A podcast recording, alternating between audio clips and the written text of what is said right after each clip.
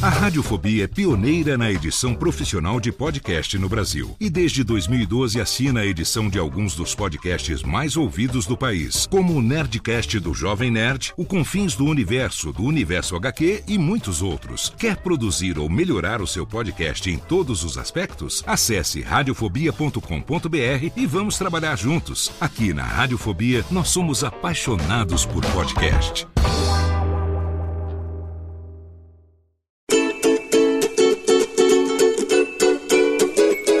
Voz Off, o podcast que conta as histórias de grandes nomes, do rádio, da TV, da publicidade.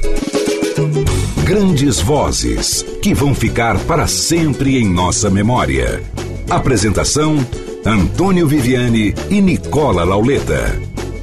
Ouvintes do podcast Voz Off, mais uma vez estamos aqui com um novo episódio e sempre trazendo as grandes vozes do rádio, da TV, da publicidade e de todos os outros lugares, até da música. Torcemos aí o Moacir Franco, né? Em dezembro, que também foi radialista, mas hoje tem um cara que reúne tudo isso. Mais um convidado super especial. Hoje estamos gravando à distância. Eu estou aqui no Paraíso. Nicola Lauleta da Vila Mariana. Tudo bem, Nicola? Tudo bem, Antônio Viviane. Mais um grande convidado aí, para nosso podcast Voz Off. Alô, Reinaldo Costa, que prazer falar com você, meu amigo. Alô, Brasil, alô, Antônio Viviane, que alegria poder estar participando aqui no Voz Off desse podcast. Eu fico realmente muito contente de ser lembrado pelos amigos e principalmente de amigos que realmente são do meio, né? Amigos que fazem parte dessa história da radiofonia brasileira, né? Obrigado pela, pelo convite, um abraço também ao Nicola e a todo o pessoal. Vamos começar com sua história lá do princípio, Reinaldo. Você nasceu em que cidade? Bem, eu nasci aqui em Cruzeiro mesmo, né? E já faz um, um, certo tempo. Cruzeiro fica na região paulista do Vale do Paraíba, mas que faz divisa com Minas Gerais e faz divisa com o Rio de Janeiro. Eu dou um passo para a esquerda, eu estou na Serra da Mantiqueira, fazendo divisa com Passa Quatro. Eu dou um passo para a direita, eu estou à, nossa direita aqui, Tatiaia Rezende. Interior, você sabe melhor do que eu até, né? Interior é interior, sempre, embora tenha trabalhado 38 anos na capital paulista e tenha trabalhado também 10 anos no Mato Grosso, e a gente vai vivendo o rádio e vai vivendo as emoções da vida através do rádio. Como era o nome dos seus pais, seus irmãos? Você ficou na infância aí até quando, Reinaldo? Bom, eu saí de Cruzeiro, na realidade, em 1972. Eu fui trabalhar a convite da Rádio Cultura de Campo Grande. Eu fui para Campo Grande, no Mato Grosso. Você imagina um cara do interior que já conhecia Cruzeiro e, na ocasião, foi para Campo Grande trabalhar é, na emissora lá na Rádio, Cultura. Aí? Fui trabalhar, trabalhava em rádio, trabalhava na Mantiqueira desde 68. Nós éramos em cinco irmãos. Eu sou irmão do Demétrio Costa, que foi o carro-chefe de tudo que aconteceu na minha vida.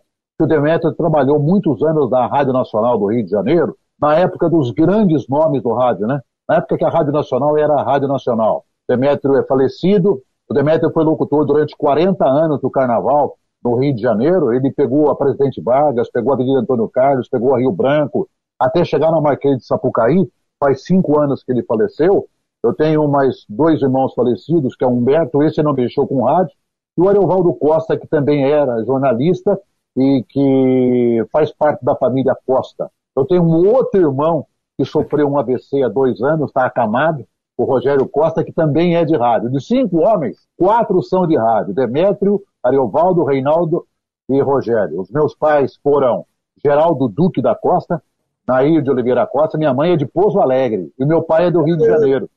Bom, essa serra bonita que a gente vem lá de Minas, Nossa. passando por Pouso Alegre e Itajubá, desce a serra e sem deixar de passar em Piranguinho, na Barraca Vermelha, comer aquele Opa. pé de moleque maravilhoso. Nossa. Maravilhoso. Reinaldo, mas então você começou na rádio aí? Na Rádio Mantiqueira. Eu comecei e... na Rádio Mantiqueira, meu irmão era locutor da Rádio Mantiqueira, o Demétrio. Aí veio um carro, um serviço de alto-falante de São Paulo, pra, com um cara que ia fazer uma conferência a respeito do fumo. Ia mostrar que o fumo faz mal. Era um buíque preto, 29, 39, 49, sei lá, com a bateria desse tamanho atrás do carro e um microfone. E naquela época não tinha gravador. Os, aí eles foram na Rádio Mantiqueira procurar o Demetrio, se o Demetrio poderia sair na rua anunciando que ia ter aquele, aquela conferência lá no, em tal lugar, lá no outro dia e tal, se o Demetrio podia ser o locutor. O Demetrio não, o Demetrio era muito vaidoso. Você acha que o Demetrio, locutor da rádio, ia sair no carro de alto-falante da rua? Não, mas eu tenho um irmão aí ele pode fazer isso para vocês. E eu nunca tinha falado em microfone. Eu nunca tinha falado. Aí eu peguei o, o papel e saí. Não percam, amanhã, no clube tal, tal, tal. Cara, eu fiquei uma hora, duas horas na rua falando isso. No outro dia eu não tinha voz. Eu não falava, porque não tinha colocação de voz, não tinha nada. Eu saía gritando, não, pera, calma, amanhã. No outro dia o cara passou lá para me buscar, eu tava sem voz. Mas eu fui assim mesmo, ah, não percam amanhã. Aí o bichinho do microfone me pegou, eu ficava na rádio todo santo dia, até, e os caras não gostavam, os caras não gostavam. A irmã do Demetrio, é garoto ainda, eu tinha o quê? Eu tinha 15, 16 anos de idade. O seu primeiro programa era de música, era jornalismo? Não, era um programa noticioso, chamado noticioso. Roda Viva. Saiu do ar a questão de dois anos, ficou 54 anos no ar. Eu lia o Roda Viva em termos de notícia, vinha as laudas ou as treitas, como se fazia noticiário de antigamente. Eu de lá era um ping-pong, eu e o ex-prefeito Paulo Roberto Scamila, que tinha um botão uma voz muito bonita, e era, tinha redação, tinha tudo, e eu fazia um noticiário que era à noite, cara. Ninguém ouvia, era das 7 às 8 horas da noite, ninguém ouvia. Mas eu estava na Rádio Mantiqueira, que pertencia à Rádio Aparecida. Aí foi para o Mato Grosso. Não, aí aconteceu o seguinte. Em 1973, ia ter um torneio chamado Torneio Integração do Vale do Paraíba, do qual iriam participar Cruzeiro, Volta Redonda, com o Siderantim, que era um time profissional, o Royal. Esse Siderantim era irmão do Votorantim, que era do Emílio, do, do Emílio, lá do... Emílio de Moraes. Emílio de Moraes. Taubaté, Aparecida, Cruzeiro, Lorena, Coipacaré, e Taubaté, com Taubaté, São José, com São José, a todas as emissoras do Vale iam transmitir esse torneio em 1973. E eu já vinha tentando ser locutor esportivo, mas não tinha condições, né? Aí o Evandro Machado, da Rádio Mantiqueira, me chamou e falou, olha, você vai narrar esse torneio de integração, eu vou ser o comentarista, e o repórter vai ser fulano de tal. Aí eu comecei a transmitir o torneio, fazendo várias vozes, eu não tinha a propriedade de, de, saber com quem eu imitava Jorge Cury, em razão do Rio de Janeiro, imitava Haroldo Fernandes, imitava Joseval Peixoto, foi de quem mais eu assimilei, não existia ainda aquele sucesso do Osmar Santos, e eu comecei a fazer o torneio. Quando na final, ficaram para a final é, Cruzeiro e São José dos Campos, e a Rádio Aparecida ia entrar em cadeia com a final desse torneio, porque a Aparecida estava fora. A Rádio Aparecida pertencia à rede independente de anúncios, de, de escritório, em São Paulo, que ficava ali na Lopes Chaves. Era do Indel Brando, falecido Indel Brando. E essa, essa rede, essa, esse escritório, era o mesmo escritório que dava assistência para a Rádio Cultura de Campo Grande. E a Rádio Cultura de Campo Grande, naquela, naquele ano, naquele dia, naquela semana, naquele mês, naquele tempo, estava precisando de um narrador. Eles me ouviram, cara, a final do jogo. Cruzeiro contra São José. Na segunda-feira, o Idelbrando, lá da Lopes Chaves, lá do escritório da Rede Independente, ligou na Rádio Aparecida, perguntando, olha, quem é esse rapaz que está narrando aí, que narrou para vocês o jogo de ontem? Ah, ele é de Cruzeiro, ele é da Rádio Mantiqueira, uma emissora que pertence à Fundação Nossa Senhora Aparecida. Aí pegou o telefone e me ligaram para Cruzeiro. Ó, quem é o rapaz? É o Reinaldo Costa. Falaram com o gerente da rádio. Aí olha, eu poderia falar com ele? Aí o gerente já abriu o olho, né? Falou, pô, pô pode falar com ele. Falou, ah, rapaz, aqui é de Campo Grande, não sei o quê. Vamos resolvendo a história. Mandaram a passagem para mim e eu nunca tinha andado de avião. Tinha andado de pássaro marrom, meu amigo, de cometa. Aí mandaram para mim a passagem, aí já fui para lá.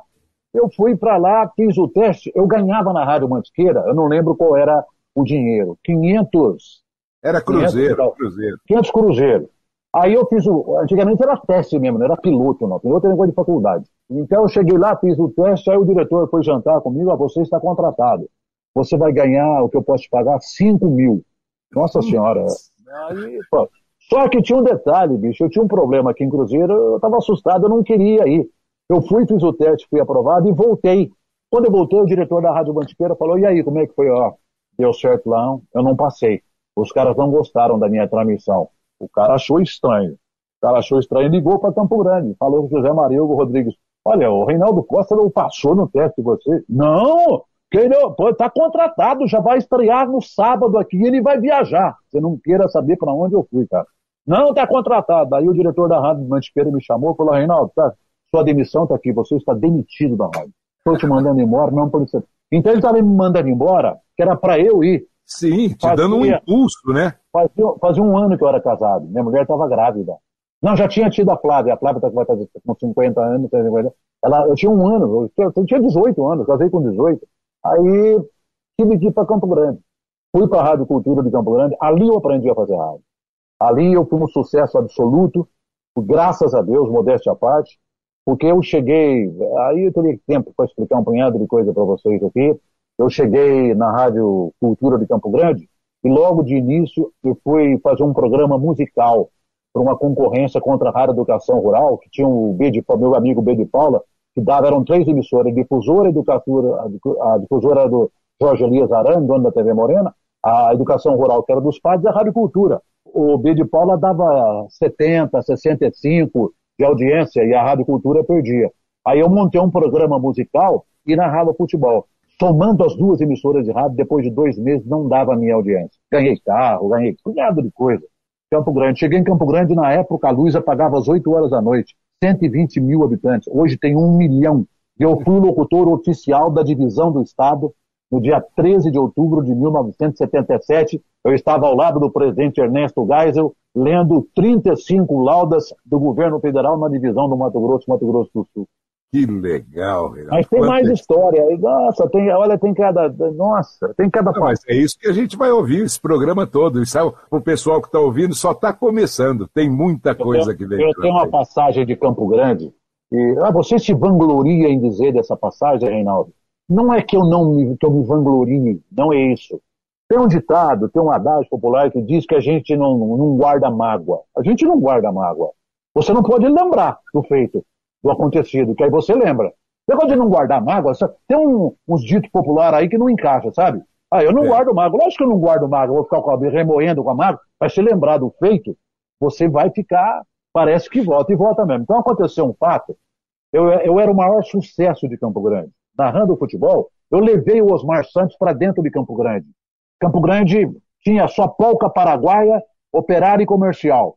E eu cheguei lá inovando linguagem do Osmar Santos, só não falava o rimpa no chulipa. O resto eu fazia a voz do Osmar Santos, por isso que eu vim para a Globo e tal. Talvez tenha sido isso, aliás. E tal, e, e foi levando. Mas aí depois de três anos, eu estava fazendo o maior sucesso, arrebentando em, no Mato Grosso. Era Mato Grosso. Tanto Mato Grosso Cuiabá quanto Mato Grosso Campo Grande, Mato Grosso Dourado, Mato Grosso Fátima do Sul, Coxinha, Rio Sim. Verde, aqui da Uana, essa coisa toda.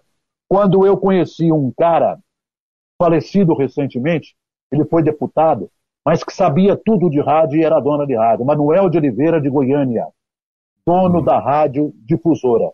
Ele me ouviu e ficou encantado. O repórter dele era Jorge Casuru. Aí ele chegou para mim, me ligou de Goiânia, pô, cara, eu quero contratar você. Quanto que você quer pra, vir para Goiânia ganhar? Falei, ó, oh, cara, eu não tenho essa pretensão, eu não sabia, eu não, eu, sabe, eu era menino, Aí ele falou: vou te mandar uma passagem para avião, eu não vou estar aqui na rádio. Eu vou estar fora, eu vou estar para o Pantanal. Esse é um fato. Tudo começou, olha só, eu teria, eu fui para Goiânia.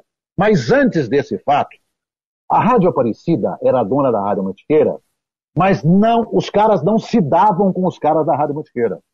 E a Rádio Aparecida precisava de um locutor para ser, junto com o Itair Turibe, com o Percy Lacerda, com o pessoal da Rádio Aparecida, o locutor do jornal, chamava-se Jornal da Manhã, não era o Jornal dos Jornais, não, com o padre César Moreira, não. E os caras da Rádio Aparecida tinham vozeirão, e precisava de um locutor para fazer o noticiário. Guarda o que eu disse de Goiânia aí. Eu Sim. fui para a Rádio Aparecida. Como que eu fui? Eu precisava de dinheiro para passagem. Eu saí da Rádio Mantiqueira e eu estava indo na rua da minha casa, para ir na minha casa pedir um dinheiro para minha mãe para comprar passagem para fazer o teste na Rádio Aparecida. Pô, não precisava fazer teste. É que naquela época não tinha essa integração, né? Embora eu fosse da Rádio Mantiqueira, não tinha essa integração. Eu encontrei com a minha mãe na metade do caminho. Minha mãe vindo para a cidade para ir no armazém comprar um litro de óleo e uns temperos para o almoço. A minha mãe não comprou o litro de óleo, não comprou o tempero e me deu dinheiro para ir para Aparecida. Cheguei lá para Aparecida, tinha uns 10 caras fazendo o teste. Eu fui lá, fiquei até 3 horas da tarde fazendo o teste. Aí um diretor lá virou e falou assim, espera ali no escritório ali, tal, tal, tal, que o padre, não vou dizer o nome do padre não, o padre vai falar com você. A hora que chegou minha hora da resposta, o padre virou para mim e falou assim, menino, você estuda? Eu falei, estudo. O que que você está estudando? Eu não lembro, era normal, científico, sei lá, eu sei que dali a dois anos eu me formaria. Olha a palavra do padre. Continua estudando, porque para locutor você não serve. Muito obrigado. Me mandou embora. Passou. Passou. Cara, aquilo acabou comigo. Aquilo acabou comigo. E eu menti para minha mãe. Eu menti para minha mãe que ao invés de desaprovar uma pessoa, eles trouxeram uma pessoa de São Paulo. Isso é uma coisa assim. Eu menti para minha mãe para dizer para minha mãe que eu fui reprovado. Eu fui reprovado, fui reprovado. Bom, passou. Aí eu fui para Campo Grande, fiz sucesso em Campo Grande, até que o Manel de Oliveira me viu e me chamou para ser contratado na difusora de Goiânia. Ele falou, Reinaldo, estou te mandando a passagem, vem para cá, você vai falar com o meu diretor e meu diretor é que vai contratar você. Cheguei em Goiânia, vou na rádio difusora no centro, subi uma escadaria, a secretária me recebe. Ô, senhor Reinaldo Costa, pô, não, estamos esperando o senhor, estamos, o nosso diretor vai falar com você e tal, dois minutinhos só e tal, tal, tal, tal. Eu, eu entro no corredor, tem uma placa na porta, diretor-geral, rádio difusora, padre fulano de tal. Eu entro na sala dele. Ele está sentado, num terno, terno não, não estava de gravata não, de terno, me recebeu graciosamente. Ô, oh, Reinaldo, que satisfação, que alegria, que momento maravilhoso, precisamos registrar isso, mas daqui a pouco a gente fala a respeito disso. Como é que vai a família? É não sei o quê, você tem uma garotinha, já sabia da minha vida, você tem uma garotinha nova, e não sei o quê e tal, a esposa está bem, senta aqui, isso aqui é uma água, um som, tudo isso. E eu só escutando, só escutando. Reinaldo, então, o Manel de Oliveira, eu tenho a responsabilidade de contratá-lo, vai a assinatura minha, a assinatura do Manuel de Oliveira, que é o proprietário da rádio, e você terá um contrato de três anos com esse salário aqui, era riquíssimo salário. E a gente só tem que desejar o sucesso para você, a gente vai te levar, você vai ficar no hotel tal, tal, tal, para você ver o apartamento que você vai querer, a casa que você vai querer e tal, tudo por conta da rádio. Falei, seu padre, só tem um problema. Como, mas tem algum problema no contrato? Não, não. O problema aqui não é a rádio, não é o dinheiro, não é o contrato, o problema é você. Assim, mas como eu? Eu não sirvo para a rádio. Eu estou olhando na cara do senhor, falei cara, falei já em tom pejorativo. Estou lembrando da minha mãe, para quem eu tive que mentir, para quem eu tive que tirar o dinheiro do óleo que ela ia comprar. O padre não está entendendo bolhufo nenhum, nada. E eu vou deixar o senhor da maneira como eu estou esses anos todos. Eu vou deixar o senhor com a pulga atrás da orelha, porque eu não vou contar por quê. O senhor vai ficar sabendo, porque o senhor vai procurar, mas eu não vou contar. Eu estou indo embora agora, estou pegando de volta o, meu, o primeiro avião. Passar bem, muito obrigado. E as coisas fui embora. Um fato acontecido da minha vida. E o cara acho que está aí. eu fui fazer um especial na TV Aparecida o mês passado. É. Fui lá, gravei e tal. Então, tava, o nome dele estava lá.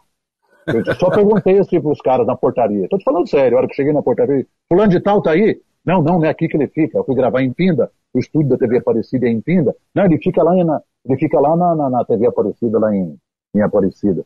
Tá bom. É um fato. É isso aí. Pra ver, ó. E eu conto isso, cara. Eu, tô, eu sou verdadeiro. Isso é uma coisa, uma das maiores brigas minhas no rádio é isso, por eu ser verdadeiro. Eu conto isso me vangloriando. Eu saio por cima, eu, tô, é, eu conto isso e fico alegre. Eu lembro, eu lembro da minha mãe, pô, eu lembro como é que foi. Pô. Mas você falou que levou o Osmar Santos lá para o Mato Grosso? Como o, assim? Levar o Osmar Santos foi o seguinte: o Osmar estava fazendo sucesso na Jovem Pan.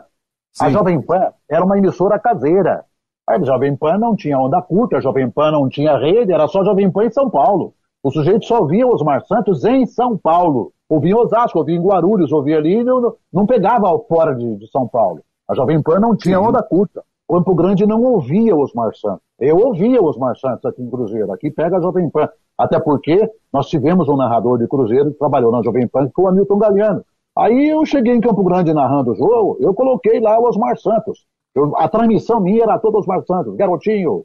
Só não falava o Ripa da Chulipa, o Ike Gol eu cantava, e não sei o quê. E a voz do Osmar era parecidíssima. Era um negócio assim. Até um dia, aí que vem, aí vem as coisas, 77. Aí o Osmar Santos foi fazer o Operário contra o Palmeiras 2 a 0 para o Operário, se não me engano, lá em Campo Grande, pelo Campeonato Nacional. O Osmar chegou no sábado, estava no hotel, e eu estava narrando o jogo do sábado, eu narrar sábado comercial e domingo operário, e ele estava me ouvindo. E eu transmitindo o jogo. repare que ele empurra pela minha, ele para na ponta, segura a bola, a bola, e que gol. Ele falou, mas sou eu que estou narrando.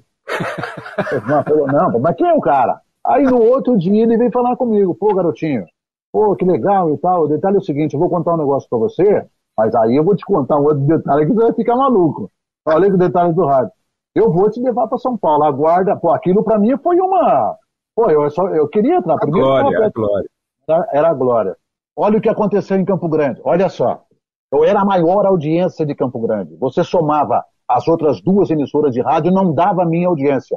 A ponto de um dia eu estar no estúdio e me entra um baixinho desse tamanho assim, com uma maleta de terno na boca. Eu sou o Reinaldo Costa. O senhor termina o programa meio-dia, eu quero falar com o senhor. Ele falava rapidinho assim, mas eu espero terminar o programa. Terminou o programa, ele chegou para mim e falou para mim assim: Eu estou aqui para. Eu sou da editora Melhoramentos. Eu estou aqui para comprar o seu programa. Melhoramentos tinha a Barça. Lembra da Barça? Nossa. A Barça era o, é o Google de hoje, né? A Barça Exato. tinha tudo. E a, Bar, a Barça era enseriado, você ia comprando, aquilo nunca terminava, o cara ia gastando, investindo um dinheiro danado. Hoje não existe mais. A Barça era o maior sucesso do Brasil em todos os colégios, escolas, igreja, era tudo. Bom, aí ele chegou e falou, mas como o senhor quer comprar? E eu tomando cerveja com ele no bar. Como o senhor quer comprar o meu horário? Não, eu não quero comprar uma foto, eu quero comprar o seu horário. Das 10 ao meio-dia, um programa chamado Comando Jovem. Numa cidade que só tocava polca paraguaia, eu cheguei tocando Chico, Caetano, Gal Costa, esses caras todos, eu fiz o maior sucesso, imitando o Hélio Ribeiro, aí estourei tudo. Bom, tudo bem. Aí eu falei, vamos esperar dar duas horas, senão vamos conversar direto com o dono da rádio. Deu duas horas da tarde, eu entrei na sala do Zé Maria, o Zé Maria era um cara invocado, nossa senhora, invocado demais. É, aqui o sujeito e tal, tal, tal, tal, ele quer comprar o meu horário. Uma hipótese, hipoteticamente falando. Se a rádio faturava, no geral, uma hipótese, 100 mil reais, com sertanejo, com futebol faturava 100 mil, o Zé Maria pediu 250 mil, único anunciante, ele exclusivo, das 10 ao meio-dia, editora Melhoramento. A ponto do Zé Maria falar para mim um dia, se você sair da minha rádio, eu te ferro. Então, passou. Eu estava na Rádio Cultura com esse maior sucesso. Tinha ganho um carro, levei Roberto Carlos com o meu programa, fizemos o maior sucesso. Era uma, bicho, eu era um artista em Campo Grande. Porque antigamente era muito diferente o público ouvinte do rádio. Ainda mais em Campo Grande. Desculpa falar, lá estava jogado lá. Aí fiquei três anos na Rádio Cultura. Um dia, eu estou numa churrascaria, lá com os meus amigos, comendo uma ponta de costela, que é o churrasco, que é lá de Campo Grande. Aí me entra Ailton Guerra. Doutor Ailton Guerra. Quem é Ailton Guerra? Ailton Guerra era o diretor-geral da Rádio Educação Rural dos Padres. Ô, Reinaldo, você sabe que eu sou o Ailton Guerra, como é que vai? Nunca estivemos juntos, tá, mas uma satisfação, senta aí. Reinaldo, meu tempo aqui é curto. Quanto é que você quer para ir para a área de educação rural? falei, meu Deus do céu, o que, que é isso? Quanto você quer para ir para a área de educação rural? Oh, Ailton Guerra, você me pega quando eu não tenho condições. O negócio é o seguinte: você ganha, uma hipótese, você ganha mil reais por mês, eu estou te dando 12. A rádio te deu um carro. Você devolve o carro para a rádio e escolhe o carro que você quiser. Ah, aqui no Brasil, nós tínhamos o que? Nós tínhamos Brasília, Fusca, não tinha, não tinha carro importado. Eu falei, peraí, aí você me, me, me, Reinaldo, você tem uma semana para me dar a resposta. Que era uma sexta-feira. Na segunda-feira eu fui falar com o Ailton Guerra. Peguei o Ailton Guerra, falei, quanto que você me paga? Eu te pago 12 mil. Não é esse o número, estou dando um número aqui, mas esse, essa, essa diferença. E o carro, ele falou, pode ver o carro. Qual carro que você vai querer? Eu fui, aceitei, fui na Discar, distribuidora da Dodge, que tinha recentemente lançado o Dodge Polara. Eu pedi um carro Dodge Polara zero quilômetro. O dono da Discar lá na Avenida Bandeirantes falou, olha, esse carro chega em 20 dias, eu não tenho esse carro, eu tenho que encomendar, ele vem da fábrica e não sei o que e tal, aí viu o catálogo. Resumindo, eu ia estrear dali a 20 dias. Colocaram chamada na televisão, colocaram chamada na rádio, e o imbecil aqui não foi na cultura pedir demissão. Eu fiz uma Ai. carta de demissão e deixei lá e, e virei as costas e vim embora. E devolvi a chave do carro estava comigo há dois anos aí chamada Reinaldo Costa na Educação Rural, Jornal Correio da Serra e tal, Jornal Diário da Manhã, Jornal não sei o quê, e todo mundo vindo fazer, vindo fazer entrevista comigo e tal. Reinaldo, você vai mudar de rádio, não sei o quê, eu vou, vou, vou, vou, vou. Tudo bem. Estreia, olha só. Fui lá, assinei o contrato com a Ailton Guerra, testemunha do Pierre Adri, do Joaquim Leite Neto, Rui Pimentel, não sei o que e tal. Minha estreia, numa segunda-feira, era mês de junho, julho, uma coisa assim. Aí Fiz a estreia, tinha fotógrafo, tinha repórter, tinha tudo no estudo de educação rural. O padre, que era da, da, da rádio, foi lá benzer, benzeu o programa e tal. Lá pelas onze e pouco da manhã, no dia da minha estreia, entra a secretária da rádio e fala: ligaram de São Paulo, querendo falar com você. Eu falei que você estava no ar e que você sai do ar ao meio-dia. Aí ele falou assim, puta, mas você anotou o nome? Eu falei, anotei, é Lucimara Parisi. Meio-dia, eu tô saindo do programa, fui lá, lavei o rosto, lavei as mãos. Quando foi meio-dia e vinte, me chama no telefone. Eu atendo o telefone. Alô? Oi? Quem é? Ô, garotinho! Já sim. Que jeitão, era é minha comadre. O nome dela é Maria Tereza Romano. Todo mundo a chama de Lucimara Paris. É Lucimara, aqui de São Paulo, secretária do Osmar Santos. Como é que você está, Reinaldo? Garotinho, tá bem? Ô, Lúcio, tudo bem? Não sei o que e tal, tal, tal, tal. Eu, em algumas transmissões, ouvi Osmar falar da Lucimara, que era telefonista, e acabou Sim. sendo secretária do Osmar Santos. Aí, falou, Reinaldo, Osmar mandou falar para você se você quer vir para São Paulo. Ele está saindo da Jovem Pan, já fez a estreia dele na. saiu da Jovem Pan, veio aqui para Globo, e você vem para cá, eu te mando a passagem, e você já faz. Era segunda-feira, você já faz o jogo do sábado, com J. Ávila e Juarez Soares, na rua Javari, português e 15 de Jaú. Só que você vai fazer só pelas ondas curtas, porque na onda média ele não pode tirar ainda o programa no embalo do esporte. Tá legal. Falei, eu vou sim. Eu vou. Falei, meu Deus, e agora? No dia da minha estreia, mandou a passagem. Antigamente era o PTA. Você pegava o PTA e, e é. tal e anotava. Aí eu falei, não vou falar nada com ninguém. Minha volta marcada para domingo às 9 horas da manhã. Peguei o avião na sexta-feira, fui para São Paulo, desci no aeroporto, aquela baita veraneio, Rede Globo na, na porta. É, eu me senti um grande, mano. Rede Globo na porta. Me pegou, me levou pro hotel ali na Duque de Caxias. Eu entro no hotel da Duque de Caxias, tinha no meu hotel Nelson Gonçalves, Milton Nascimento, o Fábio, que cantava Estela em que é, estrela. Que fez as vinhetas, né? Rádio ah, Globo. Que é. fez as vinhetas da Rádio Globo e depois processou a Rádio Globo. Bom, tudo bem, porque eles iam fazer o programa do Chacrinha que estava no ar. Aí eu cheguei na sexta-feira, no outro dia, abertura da jornada esportiva era às duas horas da tarde, jogo às quatro, a perua, Rede Globo, lá na porta do hotel. Me levou lá pro Canindé. Cheguei no Canindé, o Juarez Soares, eu já conhecia, porque ele é aqui de Lorena. Ele fala que é de São José dos Campos, mas ele é de Lorena, sabe? Ele falava, é, é filho da dona Zefa. Aí eu já conheci o Juarez aqui da Rádio Clube de Lorena. Fui para lá, J. Ávila, eu, pô, J. Ávila, trabalhando com. O jogo foi 4 a 4 Nossa, o jogo foi 4 a 4 gogó, então. 4 a 4 é português e 15 de Jaú. Pô, ninguém tava ouvindo isso, cara. Com todo respeito à minha portuguesinha. Aí, pô, terminou o jogo. Eu falei, vou embora. E o meu avião marcado para 9 horas da manhã do outro dia. Aí o motorista da perua era o Pardininho, filho do Oswaldo Pardini, que era chefe da técnica da rádio. Me levou de volta pro hotel. Como é que eu vou ficar sabendo se foi tudo bem, se realmente eu estou contratado e tal? Esperei dormir, tomei minhas cachaças. aliás, enchi a cara com o Milton Nascimento. Eu cantei todas as músicas do Milton Nascimento para ele, ele não cantou nada, ele bebia vodka. Né? Eu com ele, mamamos a noite inteira lá no hotel. A Duque de Caxias com a Rio Branco. Bom, tudo bem. Aí no outro dia, levantei seis e meia, sete horas, tomei um banho, fui pro café, esperando para ir para o aeroporto de Congonhas. Não existia Cumbica. Deu oito e meia, nove horas, nada. Dez horas, nada. Falei, perdi o avião. E, e em, Campo, em Campo Grande ninguém sabia. Que eu, eu não falei que eu ia transmitir o jogo pela Rádio Globo.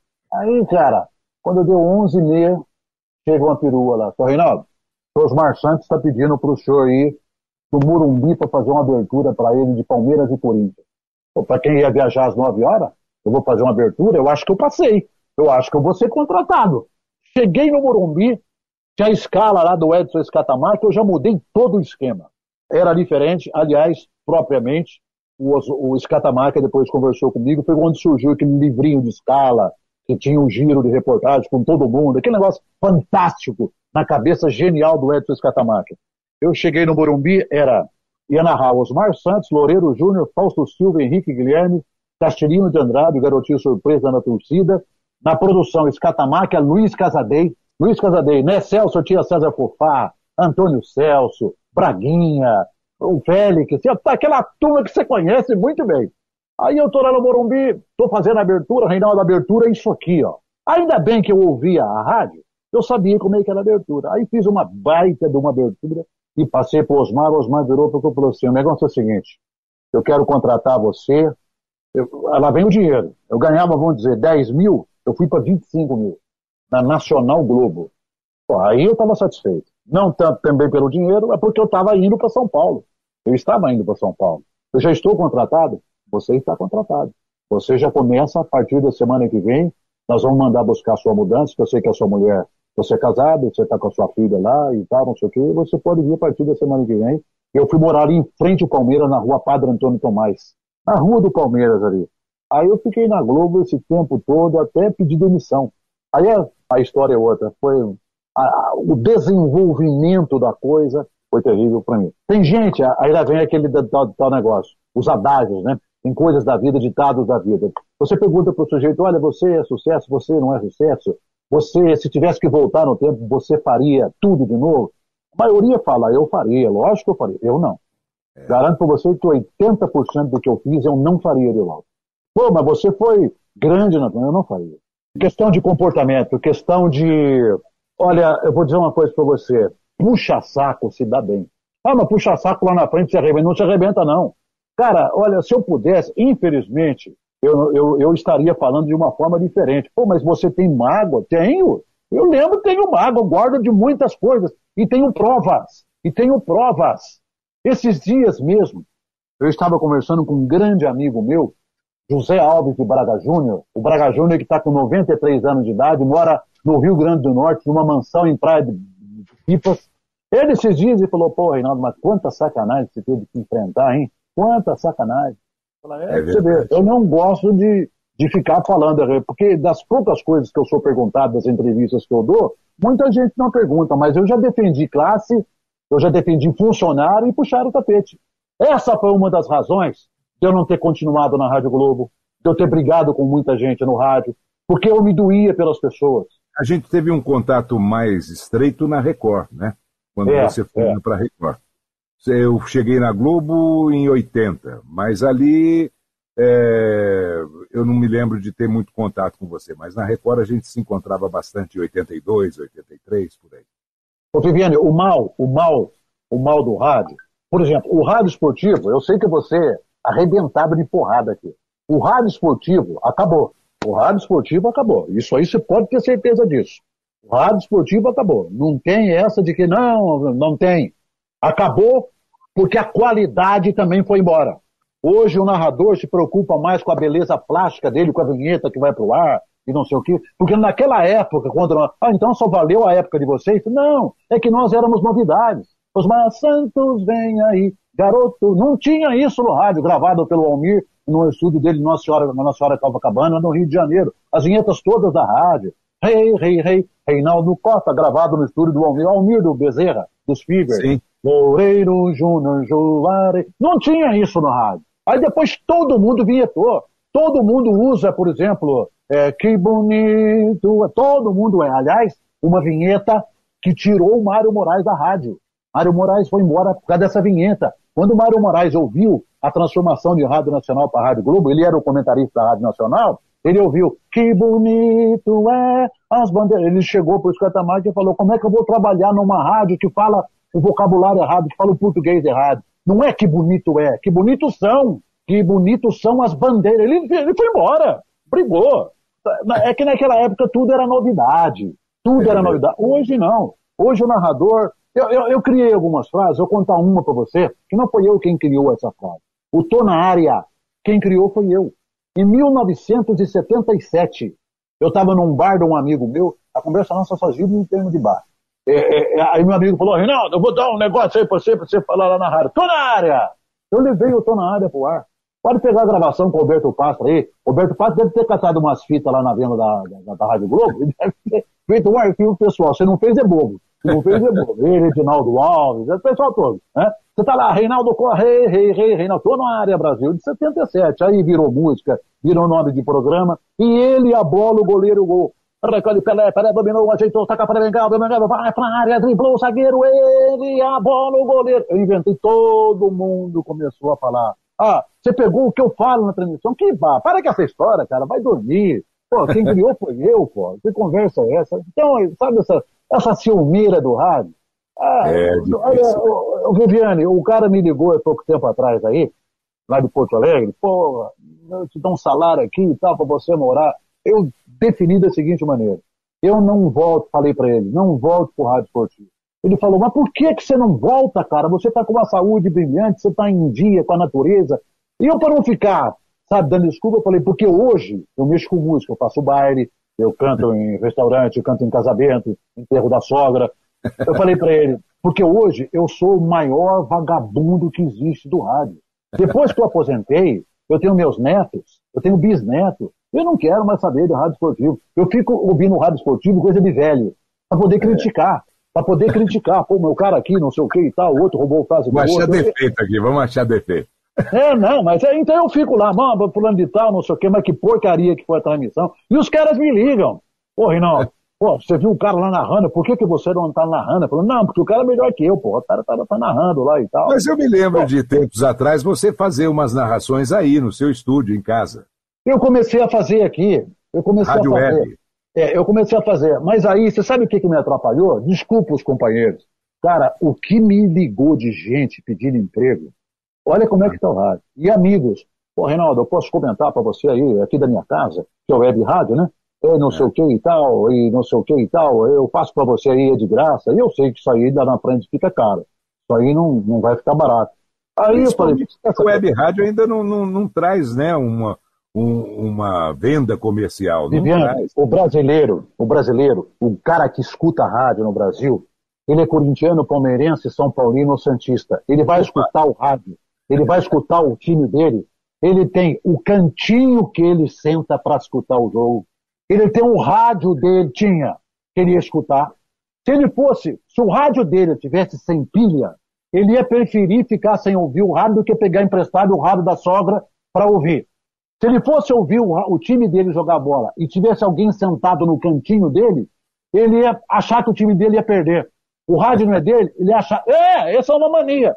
Então você imagina hoje, o cara ouviu uma web rádio, primeiro, que transformaram o som da transmissão esportiva. O som da transmissão do AM era um som de pega, um som de emoção. Você ouvia a torcida gritando, participando no fundo. Era um som metálico. Logicamente que a qualidade do som hoje, passando pelo Conrex, ele é o timeline, ele é muito de qualidade. Ele é como se estivesse dentro do estúdio. Esse som no calor, brasileiro não é isso. brasileiro não gosta disso. Eu dou até uma sugestão. Vou dar até uma sugestão para vocês que são novos. Eu vou dar uma, um caminho para vocês. Atenção, narradores novos. O dia já dizia o Chacrinha, nada se cria, tudo se copia. O dia que alguém, com a voz do Osmar Santos, readquirir a qualidade do Osmar Santos e colocar uma transmissão no ar igual a do Osmar Santos, ipsilíteres, desde vinheta, desde vinheta até o gol cantado, vai ser o maior sucesso. Agora, Precisa sujar um pouquinho o som também, né? Sujar, sujar. o som um pouquinho. O som tá muito limpo. O som tá muito limpo. Tá um som de estúdio, cara. Então, som de televisão, som de... isso não é som de futebol brasileiro. Brasileiro não anda com computador, não anda com celular na web para escutar rádio. Tá, atenção. É, fora que os, a transmissão, né, não sei agora a partir do 5G, tem um delay danado, né? Através da ah, internet. Aí bagunçou todo o coreto, porque é, o cara tem a televisão dentro da casa dele, ele está escutando no rádio, um dia o delay do rádio tá na. O rádio está na frente, a televisão está atrás. Outro dia a televisão está atrás, o rádio está na frente. É uma confusão danada, você não consegue. É verdade. Você não tem mais aquela tesão de coisa de ouvir o rádio. Sabe? Então, olha, eu. Você, Reinaldo, você só está criticando, você está sendo. Está óculos, você está você tá amargo. Não é que eu estou amargo, eu estou dizendo uma realidade esportiva. Antigamente Vamos você. Qual a melhor transmissão que você possa se lembrar sua, então? Você se lembra de uma coisa que Puta, esse foi o jogo que eu. Você foi para alguma Copa do Mundo? Eu fui em seis Copas do Mundo. O maior de todas elas está incluso, inclusive, em texto do livro do Gil Gomes. Foi o gol do Maradona. Que ele dribla no meio do campo. Eu cantei o gol com a bola no meio do campo e não foi gol dele. Eu fui o único narrador que falou isso. Não foi gol Aquele do Maradona. Contra a Inglaterra? Não foi dele? Contra... Não, foi contra. O zagueiro não, dá um carrinho, usa, pega, pega o, o tape aí e veja. O zagueiro chega por detrás dele, dá um carrinho e pega na bola. A hora que ele arma o, o chute, o zagueiro dá um carrinho. no calcanhar Ai, dele. Mas eu jamais, depois você vai ver isso, eu jamais, quando ele pegou a bola no meio do campo, ele veio driblando, ele é canhoto, então, o canhoto abre para a esquerda, ele não corta para a direita. Se ele tivesse cortado para a direita, ele teria perdido o pé de apoio, ele teria perdido a bola. Ele driblou sempre abrindo para a esquerda. Ele pega na intermediária dele e vem driblando. A hora que ele está passando pelo meio de campo, eu falei, vai sair o gol. É o Maradona, vai sair o gol. Eu vou cantar. A hora que ele chega lá, eu canto o gol. O Gil Gomes colocou o texto inteirinho da minha transmissão no livro que o Gil Gomes lançou. Foi o maior jogo que eu fiz na minha vida. Que é um dos, né? Foi aquele gol do Maradona, que eu repito e insisto, mas eu jamais, eu vi que não foi dele. Eu diria que foi gol contra. Pô, aí eu ia sujar a barra. O cara faz o que fez. Driblou o pai, a mãe, o filho, o neto, o vizinho, a sogra, driblou todo mundo. Chega lá, o... você já pensou? Dessa Maradona finta, já tinha feito um gol. Depois fintou a milha, passou pelo Gustavo, dominou, adiantou, fintou o goleiro, fintou a trave, vai marcar, é gol contra. Pô, vai, pô, vai. Pelo amor de Deus, eu não tirei a beleza do gol, não. Ele já tinha feito o gol de mão antes, né? Eu já tinha, eu já tinha feito o gol de mão. Esse, o gol de mão eu falei. O gol, o, o gol de mão. Eu, o Maciel e o Osmar Santos. Mas olha, Viviane, a gente ficaria o tempo todo aqui porque tem muita coisa para ser falada. O rádio, depois que você viveu o rádio, você vai relembrando de fatos e mais fatos. E até tiro no pé eu levei de um comentarista. É mole. Você conhece o operador Meto Bala? Já ouviu falar dele, o Mauro? Não, não. É, é, da Rádio Globo. Eu não estou te falando. Você quer ver uma passagem, uma outra passagem? Eu estou com dó do Nicola aqui, que o Nicola não falou nada. É. Nicola, tá Nicola, tá para de falar. Ouvir você, assim contar, como nossos Deixa eu te contar uma, outra, contar uma outra passagem. A Rádio Excelsior fazia os esportes amadores da Rádio Globo. Fórmula 1, esporte amador, no, que eu quero dizer, eram outros esportes. Vamos dizer assim, com o Braga Júnior, com o Catarina de Andrade, com o Elinho de Alcântara, depois veio o Odir Cunha, aquela, aquele time todo, né? O diretor era o Antônio Celso. Aí um dia eu tô na rádio, aí o escatamaca me chamou. Vamos vinhetar, vamos vinhetar, peraí. Antônio Celso. Ah, olha só, Antônio Celso, de Jaú para o mundo. Bom, aí o que que aconteceu? O escatamaca me chama e fala, Reinaldo, se prepara porque daqui a 20 dias você vai transmitir a decisão do pesos leves em Jaú, no ginásio. Você, Carlos Aymar e Castelhinho de Andrade. A luta era Chiquinho de Jesus e um argentino. Chiquinho de Jesus estava surgindo para o boxe no Brasil. Falei, meu Deus, foi quando eu conheci, junto com o Marcos Lázaro, o, o, o Maguila. Maguila era a segurança do Marcos Lázaro. Tinha um caroço aqui na mão desse tamanho, assim, verdade. Falei, meu Deus, escatamáquia, eu, primeiro que eu não gosto de boxe. Eu não entendo nada de boxe, mas é você que vai transmitir, Reinaldo. Você já pensou o Oswaldo Maciel transmitindo boxe? De peito aberto e o coração cheio, gravou para dar porrada para tudo, não ia dar certo, Reinaldo. O que que eu fiz? Eu fui na editora Abril, ela tinha lançado um livro com todos os esportes e suas regras. Eu pedi na editora Abril, expliquei quem eu era, se eles podiam me ceder um livro daquele que eu não encontrava nas bancas. Eles me deram um livro. Eu comecei a estudar as regras do boxe. Tinha 20 dias, vai vendo. Eu ia fazer a luta com o Carlos Aymar e com o Castelinho Trindade dali a 20 dias. Eu fui na CMTC e toda quinta-feira tinha boxe CMTC. Ficava ali na Lapa. Eu lembro disso. Eu, fui lá, um dia o cara fez eu calçar as luvas. Meu filho até perguntou para mim, pai, mas ele vai calçar a luva? É no pé que usa a luva? E tal. É, tinha essas coisas. Aí eu Sim. fui lá, tantas onças, a medida da uva. Eu aprendi tudo, o que era jebe, o que era não sei o quê, cruzado e tal. Ensaiei lá por duas semanas lá, antes da, da, da, da luta, como é que era e tal. Conversei com as pessoas que do meio e tal. Para mim, eu estava afiado, só faltava começar a luta. Aí nós fomos para Jaú. A luta estava marcada para as 9 horas da noite. A transmissão da Rádio Celso ia começar às 8 e meia, porque tinha o Projeto Minerva. O Projeto Minerva era das 8 às 8 e meia. Aí eu fui para a luta, abri a jornada esportiva, aí entra o Chico Vieira na minha linha. Na Atenção, Central Globo. Na Central Globo. Vai ter, a, a abertura vai ser às 8, porque não tem Projeto Minerva hoje. E não avisaram a gente. A luta começou, era 10h45. Então você imagina o que, que eu não falei de 8 até 10h45 de boxe. Eu, com toda a minha, com toda a é, é, expertise de, de, boxer, não sabia nada. O que eu sabia eram as coisas que eu li. Então eu chamava Carlos Aymar. Carlos Aymar já tinha feito luta com um dos maiores narradores, que era o comentarista da Rádio Nacional. Então, bom, começou, tá legal. Aí vai começar, ah, finalmente vai começar a luta, 15 para 10. Mário Moraes foi um dos maiores narradores de boxe, de boxe. Aí vai começar a luta. Que no ringue à esquerda, Chiquinho de Jesus representa o Brasil nos pesos leves, Chiquinho de Jesus, o e tal, e tal, e tal. À direita, o argentino, que eu não me lembro o nome, e não sei o que, e tal, e tal, e tal, e tal. E vão pro centro do tablado, atenção Brasil! É o título brasileiro, é o título. Como se fosse uma coisa de outro mundo, né? Mas para mim era. E não sei o que e tal. Sou o gongo, tem, sou o gongo. O Chiquinho de Jesus vai no argentino, dá no queixo do argentino. O argentino cai para trás com seis segundos de luta. seis segundos. Aí, nocaute, um, dois, uh, Reinaldo. E o Castelinho, ele não vai ficar de pé. Reinaldo, a luta vai acabar. Puta, eu, eu queria matar o Chiquinho de Jesus. Nós fomos jantar depois da luta. Nós fomos jantar no restaurante. Cara, eu estudei tudo que eu tinha que estudar. Eu estava nervoso porque eu não sabia nada. Com seis segundos, o Chiquinho de Jesus botou. Pô, ainda bem que teve uma abertura maior para você gastar um pouquinho que você estudou. Eu queria matar o Chiquinho de Jesus. E os caras da central da rádio das lutas do Tyson também. Era, era uma coisa assim. Tyson, assim. Pô, papum, pô, ah, o rádio é tão legal, sabe por quê?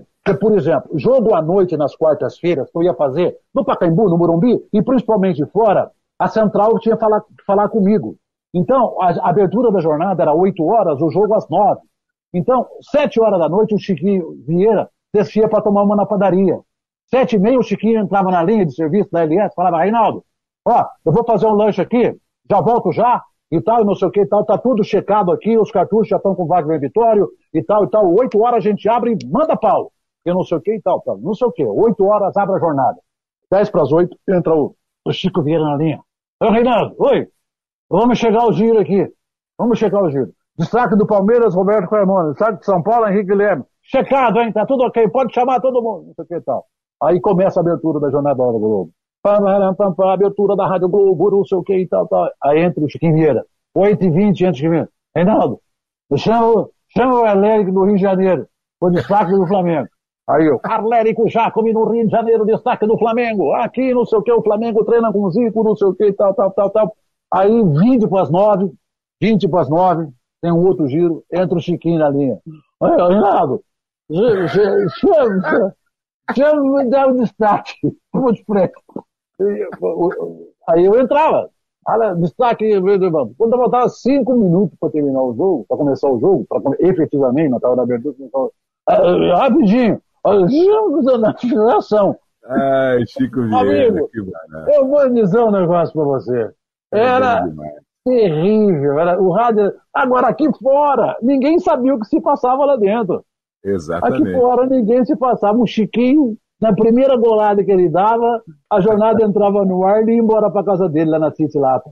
Ah, maravilhosas, pessoas maravilhosas, pessoas criativas, pessoas. Ah, tem um outro detalhe.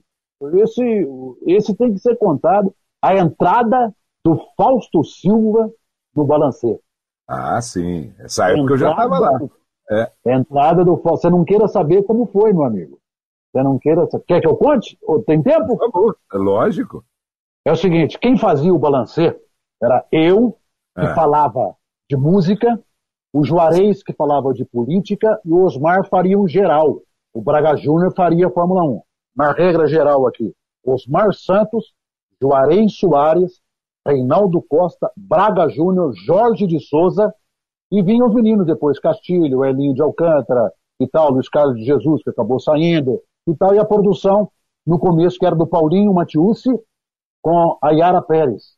E o pessoal então, do humor também, né? O pessoal do humor. Não, aí, aí vieram Odair Batista, Nelson Tata Alexandre, Carlos Isso, Roberto Escoba, Weber Laganá Pinford, que entrou depois, que era o pessoal do. Aí efetivou o balancê. Quando efetivou o balancê, a promessa era de que nós teríamos um dinheiro na Rádio Celsa. Promessa feita para nós que fazíamos o balancê, na Rádio Celsa para os apresentadores e para os repórteres. Repórteres eram todos. Fausto Silva no Corinthians, Roberto Camona no Palmeiras, Henrique Guilherme no São Paulo, eh, Campinas, Rio de Janeiro e tudo isso. Porque nós éramos funcionários da Rádio Globo. Bom, tudo bem.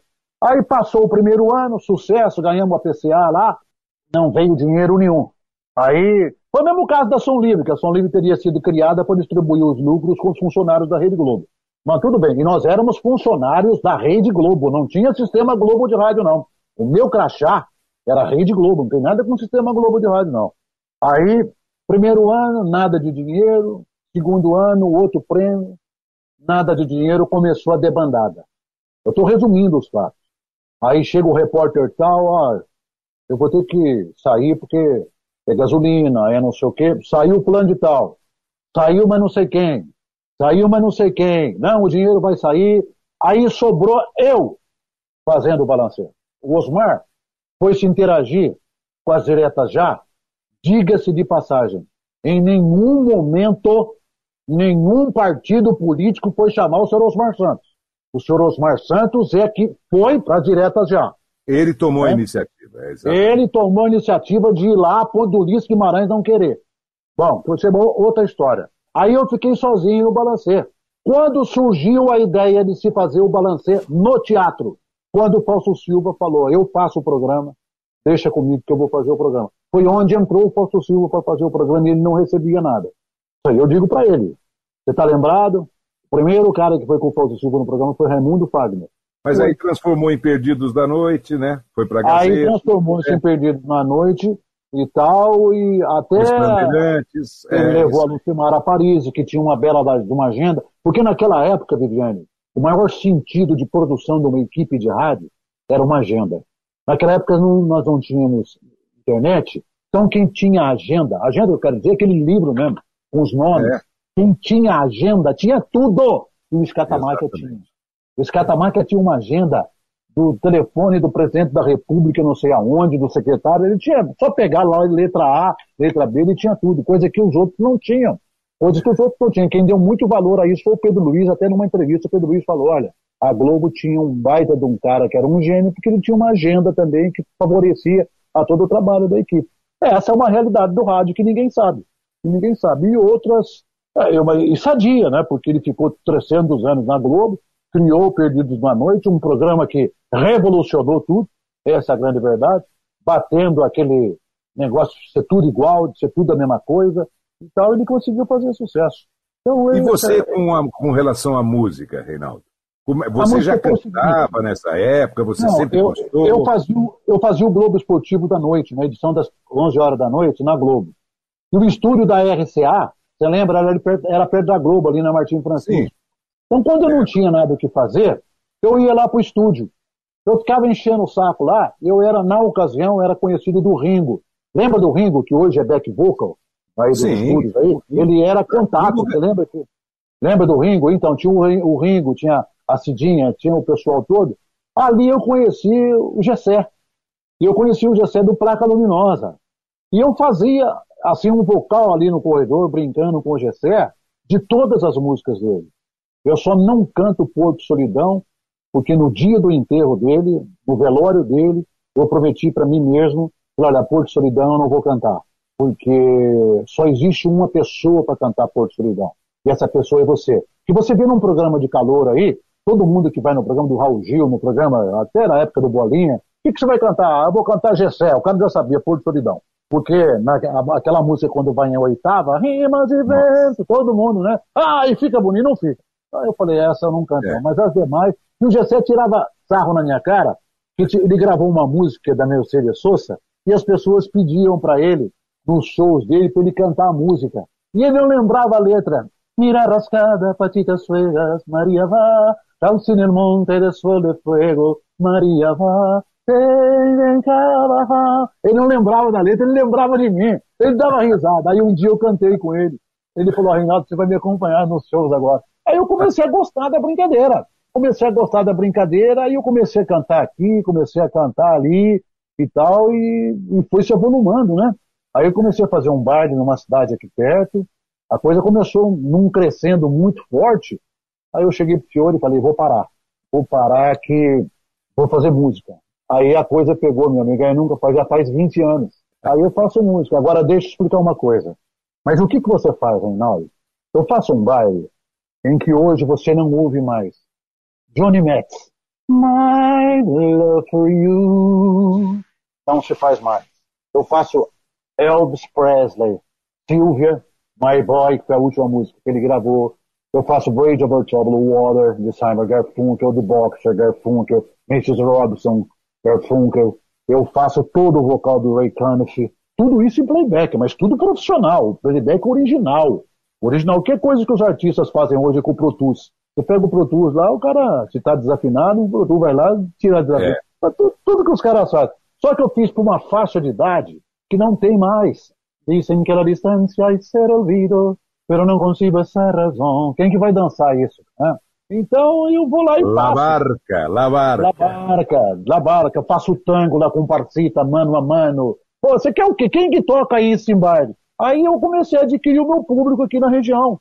Daí o baile, quatro horas de baile, eu toco em Cristina, toco em Maria da Fé, São Lourenço, no Escondidinho, Caxambu, Passa Quatro, Tamotanhandu, aí Ó, vai gente... ter que trazer show para. Vai ter que levar o show para o Brasil inteiro, porque agora você vai dar o toque aí de como o pessoal te acha para você levar esse show aí, por que não?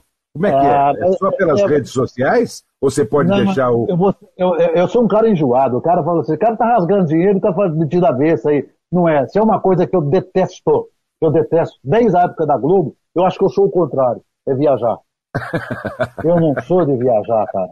Viajar não, não é comigo. Tava, eu já estava pensando em montar um ônibus aí, escrever Reinaldo. Mas nem brincando. Quando eu fiz a, a, primeira banda que eu cheguei a fazer aqui, eu montei uma banda. Montei uma baita de uma banda. Eu peguei um pessoal profissional. Peguei dois sopros maravilhosos. Peguei um tecladista maravilhoso. Não vou dar o nome da banda, de uma ex-banda que tocou com o Benito de Paula. Pô, a gente ensaiava, fizemos uma seleção musical maravilhosa. Ficamos tocando, acho que um ano e meio aqui no, no estado do Rio de Janeiro, Tatiá, Engenheiro Passo, Hotel Fazenda Vila Forte, que um hotel da época do, de Dom Pedro, aqui na Dutra, aqui em Tatiá, Engenheiro Passo. Eu fiquei dono do espetáculo. Era, era bom demais, mas tinha um problema, cara. Aí é que tá. Às vezes o sujeito não entende. Pô, você canta playback? Você não monta. Eu montei a banda. Mas no, no ensaio, ninguém gosta de ensaiar. É que nem jogador de futebol, o cara não gosta de treinar.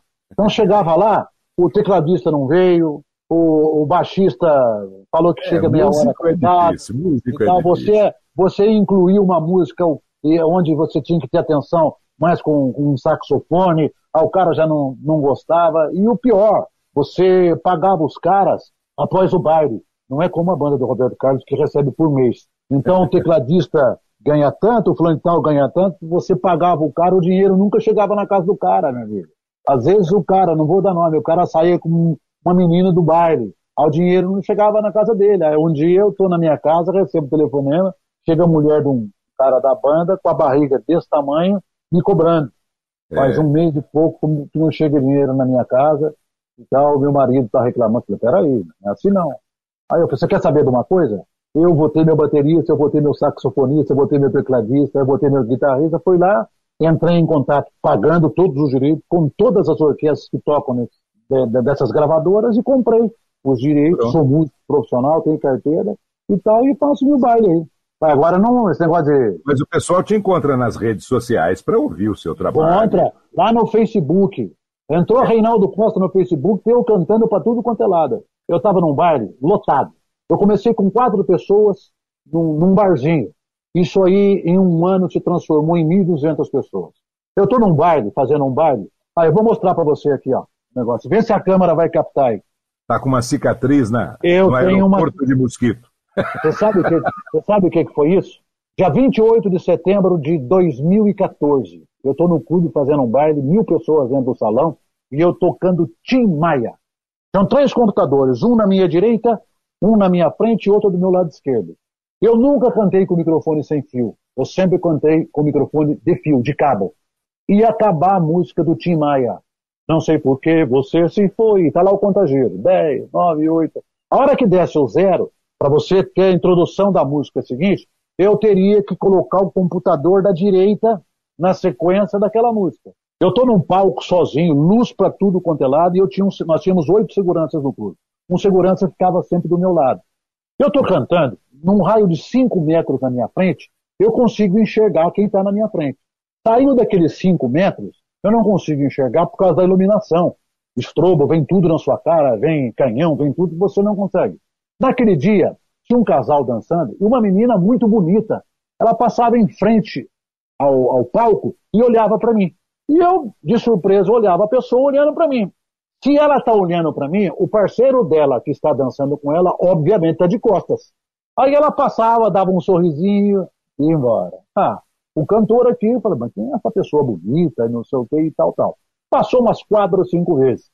Dali, lá era meia-noite meia, meia-noite e quarenta, nós tínhamos quatro ventiladores. Eu estou no palco sozinho com meu segurança.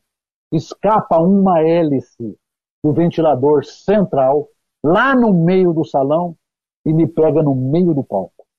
Quando eu senti a batida, pum, o segurança me abraçou. Eu falei, levei um tiro. eu imaginava, eu imaginava que um cara que estava com a moça tinha descoberto que ela estava olhando e que pegou um, sei lá, e me deu um tiro. Eu desmaiei. Meu eu só me lembro Deus. que ele falou, não, eu, bom, já apaguei, acordei dentro do hospital com o médico já fazendo a sutura de 14 pontos na minha, na minha cabeça. Vida, a dor caiu na minha cabeça. Mas isso aí, Uma isso aí, história. coisas de baile. Até eu cantar no Bar Brahma com o Calbi Peixoto, que tem aí Olha. na internet. Ah, Se você colocar lá do Calbi, a televisão me chamou, eu estava na ESPN, estava na Eldorado. Ó, se prepara aí que você vai ter uma surpresa. E a ESPN tinha um programa que era Brasil, de todos os Brasis. Uma coisa assim, que mostrava as coisas do Brasil. E você vai cantar com um cara, hein? Se prepara. Silvio Valente era o produtor. Ah, eu te confirmo a data. Eu não sabia quem era. Eu não sabia quem era. E eu sempre achei o Calbi um, um dos, se não o maior cantor do Brasil. E não vejo ninguém melhor que ele para ter o poderio de voz, para ter a capacidade vocal que esse cara tinha. Aí, na semana, o Silvio Valente, produtor da ESPN, me fala: olha, você vai ter que estar no Bar Brahma na segunda-feira, às 8 horas da noite, para o show que vai começar às 9.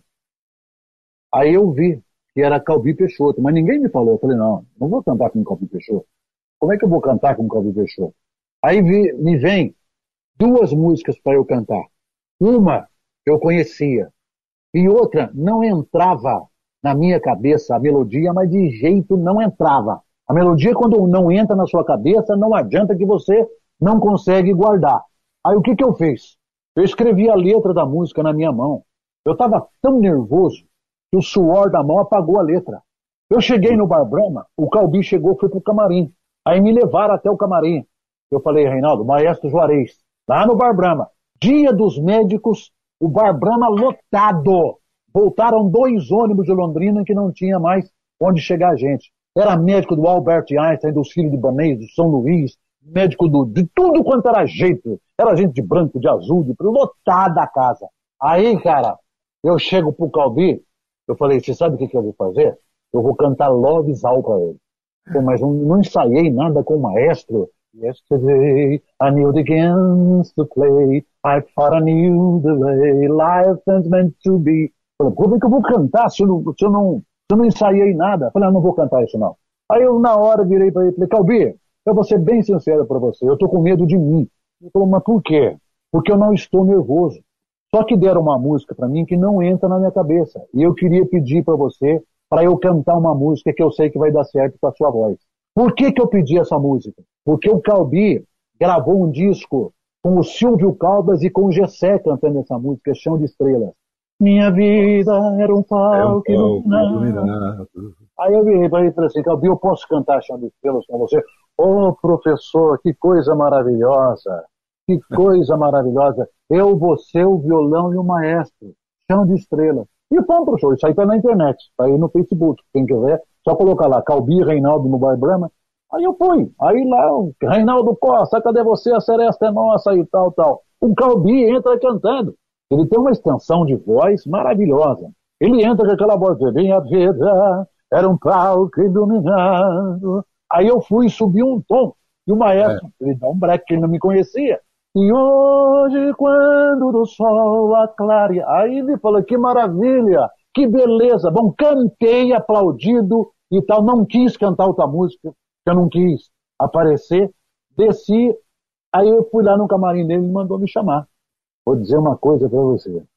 É a primeira, olha só, é a primeira vez na minha carreira que alguém sobe no palco para cantar comigo sem eu conhecer tem ensaiado. Eu falei, como é que é o negócio? Primeira vez na minha carreira que um desconhecido canta comigo. Desconhecido que ele quer dizer, eu nunca cantei com ele. Cara, aí nesse show, quando eu pensei em cantar Lovisal, ele não estava andando. Ele é carregado por dois secretários até ele chegar no palco. Adivinha, ele começa a cantar do camarim até chegar no palco. Adivinha qual foi a música que ele entrou cantando? Lovisal. Olha só. Cara, tava o Ari Pereira Júnior, tava toda a rádio lá e tal, fizeram uma emissão, aí eu coloquei um trechinho só da, na, na internet, porque senão eles cortam. São passagens Bom, da vida. Reinaldo, com essa história maravilhosa dessa, nós vamos encerrar o nosso papo, porque a gente sempre tem não, esse... eu, quero, eu quero pedir desculpa aqui a todo mundo, porque o Nicola não deixou falar. Liga seu microfone aí, Nicola. Dono, é. dono é dono, pô. Dono é dono. Dono não tem que falar, né, Nicola? tem só que ouvir, tem que ouvir. É, tem que ouvir. O Reinaldo. O pessoal quer ouvir a sua história, não é a minha. Foi maravilhoso, mas eu vou pedir uma surpresa para os nossos ouvintes aqui. Eu é. sempre encerro o nosso programa. Nicola, você quer primeiro falar alguma coisa? Porque quem vai encerrar hoje o programa vai ser o Reinaldo. Eu vou pedir uma coisa para ele aqui no final. Pode falar, Nicola. Olha, o, o Reinaldo, a história é muito legal, então não tem sentido ficar falando, eu tenho que ficar ouvindo. É, eu sou um ouvinte privilegiado, porque eu fui um dos primeiros a ouvir a história inteira. Então... Mas é melhor, é melhor ouvir do que falar, viu, Nicola? Daqui a pouco eu quero falando... agradecer demais a sua disponibilidade, o nosso papo, é. a sua amizade, o seu alto astral, a sua capacidade, Reinaldo. Muito obrigado por ter aceitado o nosso convite.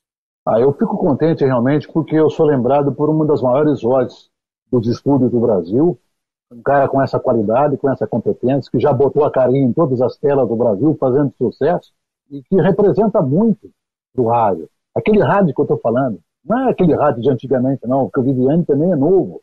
E, mas de, dentro dessa juventude que o Viviane tem, ele tem uma experiência, uma capacidade, não pela voz bonita, mas uma capacidade de criar as coisas por isso que ele está fazendo aqui.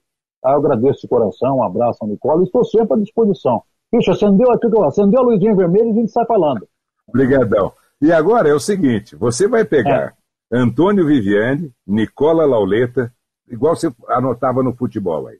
Porque todo narrador, você sabe que tem tudo anotadinho, né? Toda tudo. segunda terça-feira do mês tem um novo Voice Off, apresentado por Nicola Lauleta e Antônio Viviane. E a gente se vê no próximo episódio, mas narrando de forma esportiva. Por favor, Reinaldo, é com você. Vamos lá. Atenção, torcedor do Brasil, aqui o convite do Reinaldo Costa para você. Um podcast maravilhoso no Voz Off. Antônio Viviane, aquele que sempre recebe de bem e toca a bola para Nicola Lauleta. Aqui no Voz Off. Maravilhoso, espetacular, sensacional. Só falta dizer que é um golaço de primeira torcedor do Brasil. Grande abraço, pessoal. Até a próxima. Depois desse golaço improvisado do Reinaldo Costa, vamos ouvir alguns golaços de verdade que o Reinaldo narrou durante a sua carreira de sucesso no rádio esportivo. Para começar, o primeiro gol do Ronaldo Fenômeno no Corinthians, que foi contra o seu maior rival, o Palmeiras. Prepara o futebol do povo, passa para o instantes finais, 47, faltam dois, corre Douglas, bateu fechada para a grande para Ronaldinho, tocou!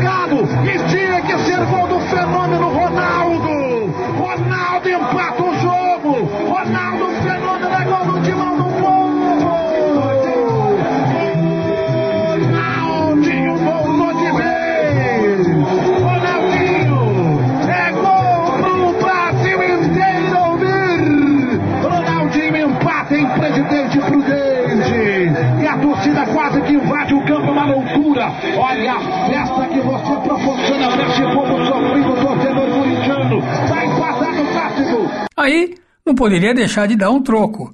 Um golaço de Cleiton Xavier pelo Palmeiras, antológico do meio da rua. Narra Reinaldo. Guarda o time chileno, o Palmeiras se arruma, bola chutada pro gol! Se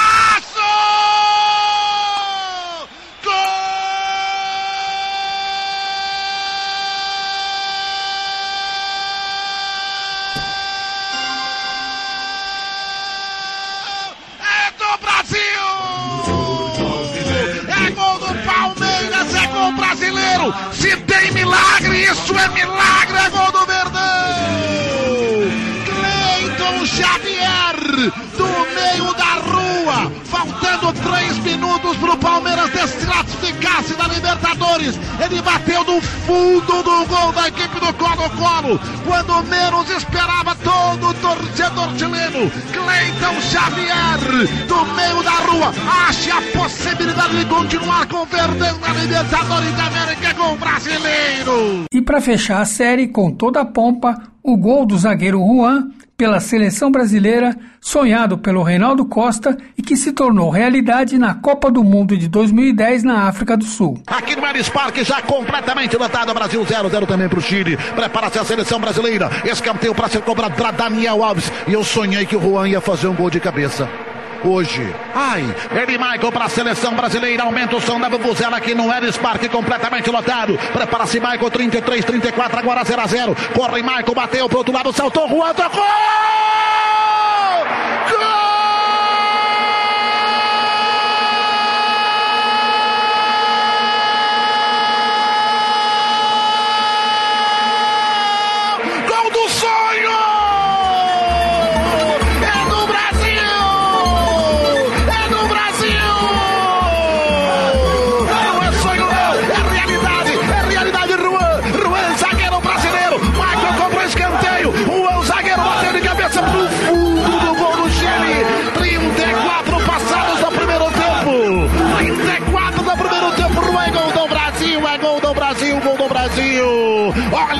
sorriso brasileiro aqui na África do Sul, Juan.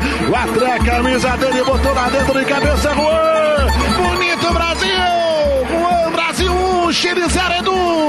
Reinaldo, uma cobrança espetacular e o Juan subiu, como no seu sonho, no meio dos zagueiros do Chile e testou de cabeça o primeiro dele na Copa Brasil 1 a 0. Ei, ei, ei, Reinaldo Costa. E a gente tinha que conferir aquela história que o Reinaldo contou de ter cantado Chão de Estrelas com o Calbi Peixoto. Tá aí um trecho do dueto. Deixa Reinaldo Costa. Reinaldo, vamos cantar na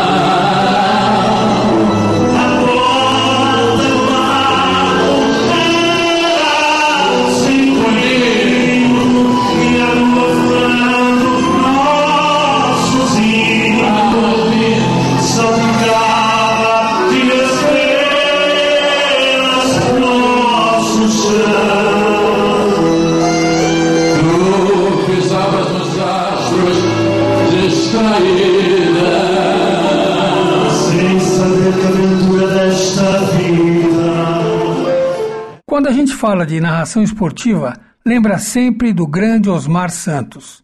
E para fechar esse voz-off, resolvemos homenagear o Osmar. Vamos ouvir o primeiro gol narrado quando ele tinha 14 anos e, em seguida, o último gol que o Osmar Santos narrou antes de sofrer o acidente que encerrou a carreira dele.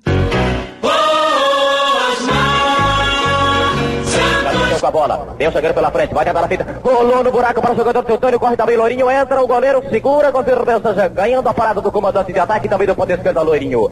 Ele com as mãos procura o jogador Valdir, encontra, recebeu Valdir, como se fosse o lateral direito. Manda que se encontra o jogador Gilberto, caminha, ganhou para de Pigossi, enganou grande área, atenção, perigo, caminhou Pigossi, rolou para o jogador, de gol. Gol!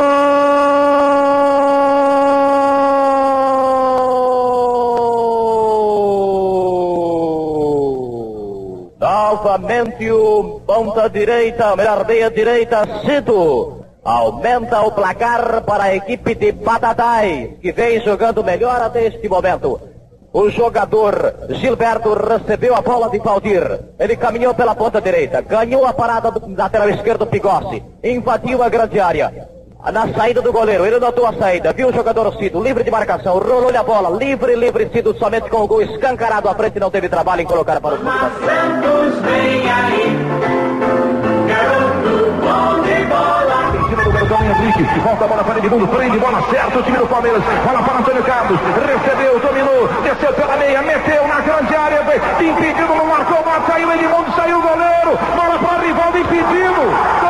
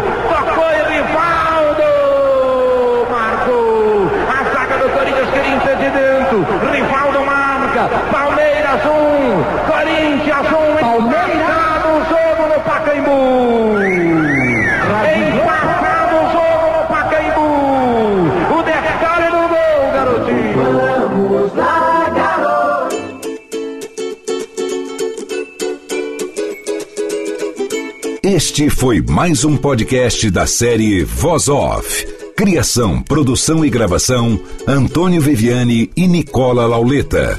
Trilha musical: Alexandre Monari. Gravado online.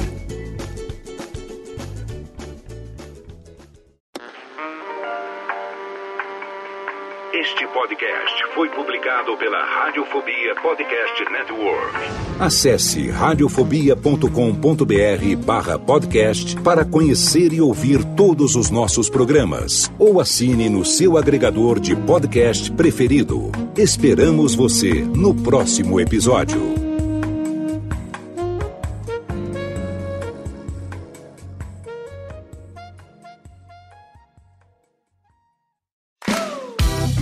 Sou Léo Lopes e quero convidar você a ouvir o Pod Notícias, a sua dose semanal de informação sobre o mercado de podcasts no Brasil e no mundo. Um podcast curtinho de 15 minutos com o resumo de tudo que acontece nesse universo do podcast que cresce a cada dia e que chega até você toda segunda-feira às 7 horas da manhã no seu agregador de podcast preferido e também no YouTube. Acesse agora em podnoticias.com.br.